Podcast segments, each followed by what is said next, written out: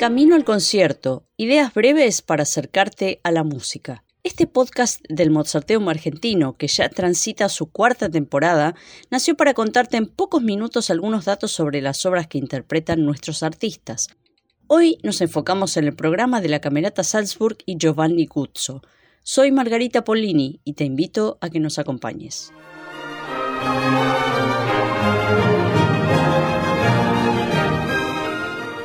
El menor de los hijos varones de Johann Sebastian Bach, Johann Christian, fue un compositor notable que influyó a otros músicos importantes de la era clásica, como fue el caso de Mozart. Se lo conoce también como el Bach de Londres o el Bach de Milán, por ser estos dos de los centros musicales en los que tuvo gran parte de sus éxitos, en especial con sus óperas.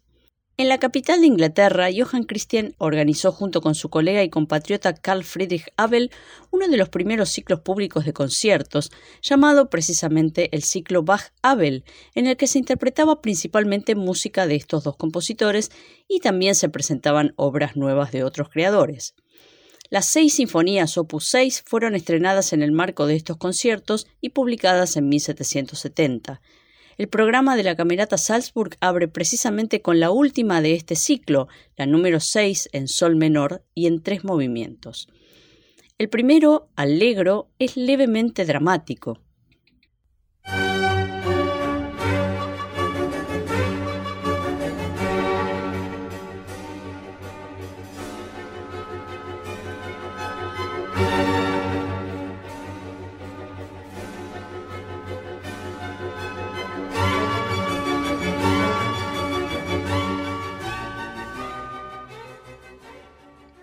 El segundo, andante piuttosto adagio, algo así como andante más bien lento, está dominado por un tema sombrío que anticipa algunas obras posteriores de Mozart y Beethoven.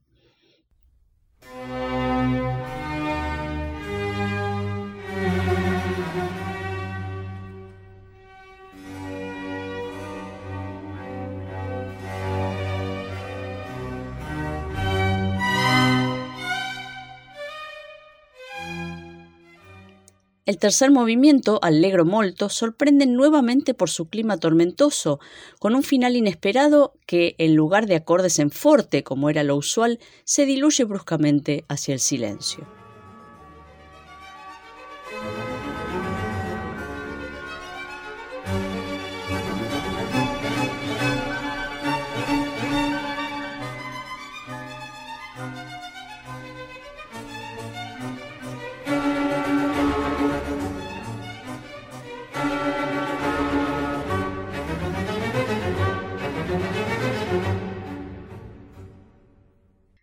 Conocemos con detalle las cualidades de Mozart como intérprete de instrumentos de teclado, clave, el clavicordio, el órgano y el naciente fortepiano, pero menos difundida es su condición de instrumentista de violín y viola, aspectos en los que se mostraba igualmente genial. A los siete años, Wolfgang ya sorprendía ejecutando un concierto para violín en Salzburgo y en la corte del príncipe arzobispo Coloredo, tocar ese instrumento era una de sus actividades principales. Sin embargo, los biógrafos suponen que la experiencia traumática de trabajar bajo ese yugo hizo que una vez liberado de él, Mozart se volcara al teclado y a la viola, que era el instrumento que prefería para tocar con amigos. El quinto de sus conciertos para violín, en La mayor, lleva como fecha el 20 de diciembre de 1775, y aunque no está documentado, se supone que fue el mismo Mozart quien actuó como solista en el estreno. El movimiento inicial lleva la poco común indicación de allegro aperto, asociado, según los especialistas, a un himno de esperanza y felicidad. El solista comienza doblando a los primeros violines de la orquesta en una introducción que marcha según las convenciones de la época.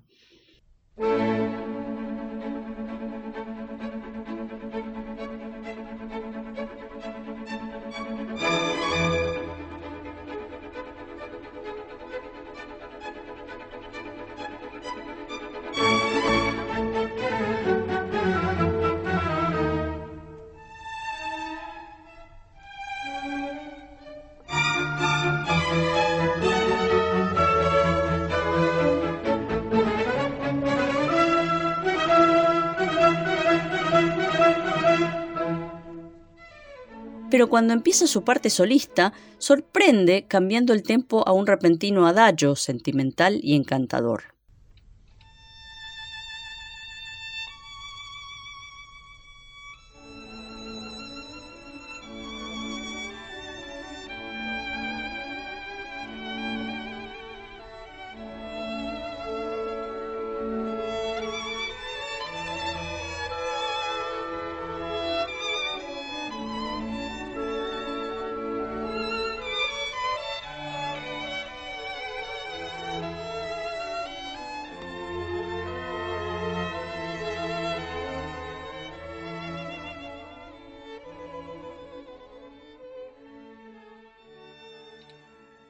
El movimiento lento central nos lleva de nuevo a este mundo íntimo que se suele asociar con algunas áreas de ópera de Mozart, en este caso con una línea trazada entre motivos de suspiros.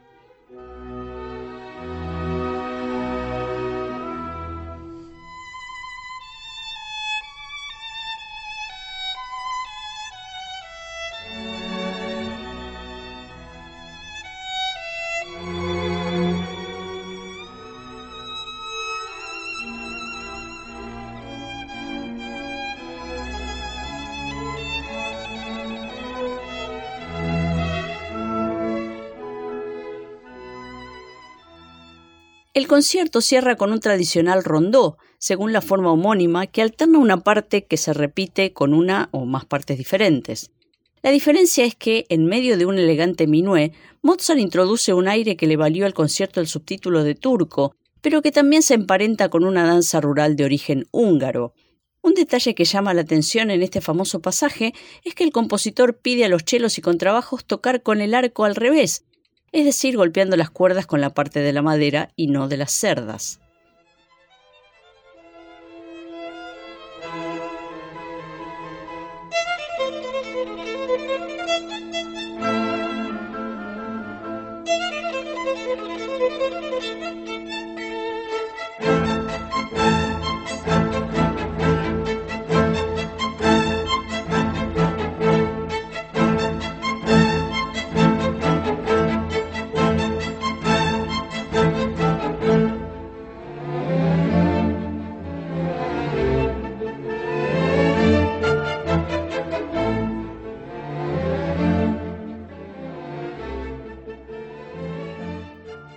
Pero este pasaje rústico da nuevamente paso al minué de salón y el concierto llega a su fin sin más sorpresas.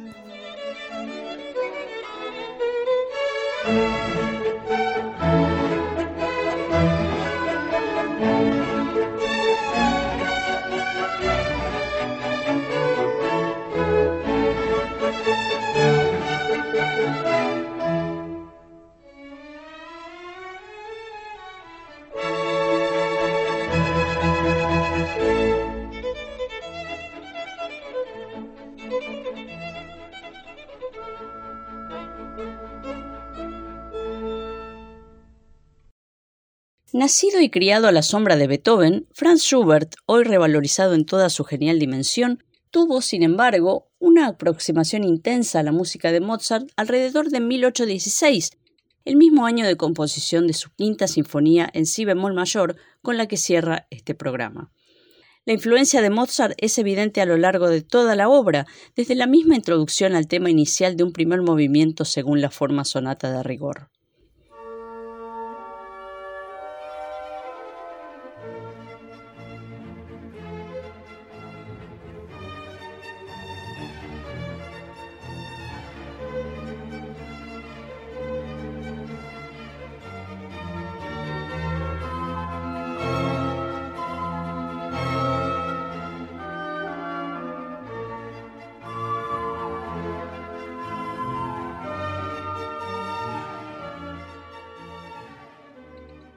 El movimiento lento, en este caso marcado andante con moto, sigue siendo clásico en su esencia, pero de nuevo parecen asomar la influencia de Beethoven y la propia voz de Schubert que oficia de puente hacia el romanticismo.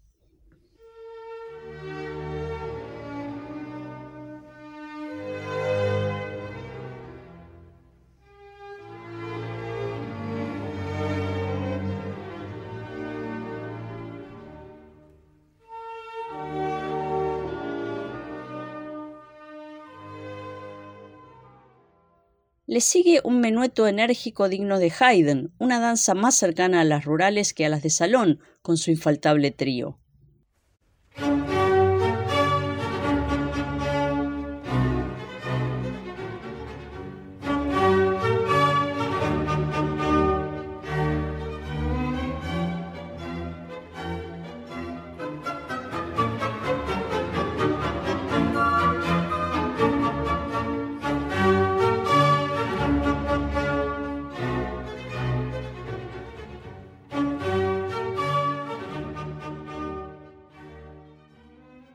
En el cierre de la más mozartiana de sus sinfonías, Schubert parece desplegar todos sus recursos para rendir homenaje al compositor de Salzburgo y sus últimas creaciones.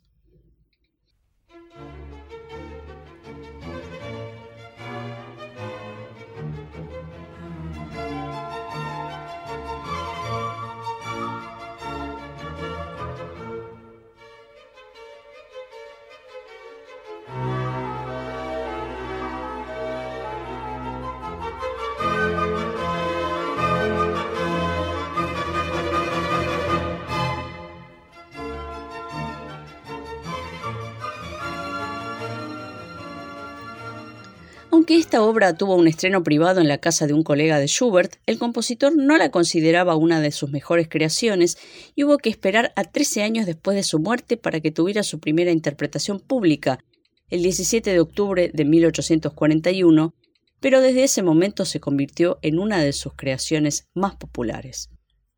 Y hasta aquí llegamos por hoy. Espero que lo hayan disfrutado. Nos encontramos en el Colón, en el concierto de la Camerata Salzburg y también en la próxima edición de En Camino al Concierto.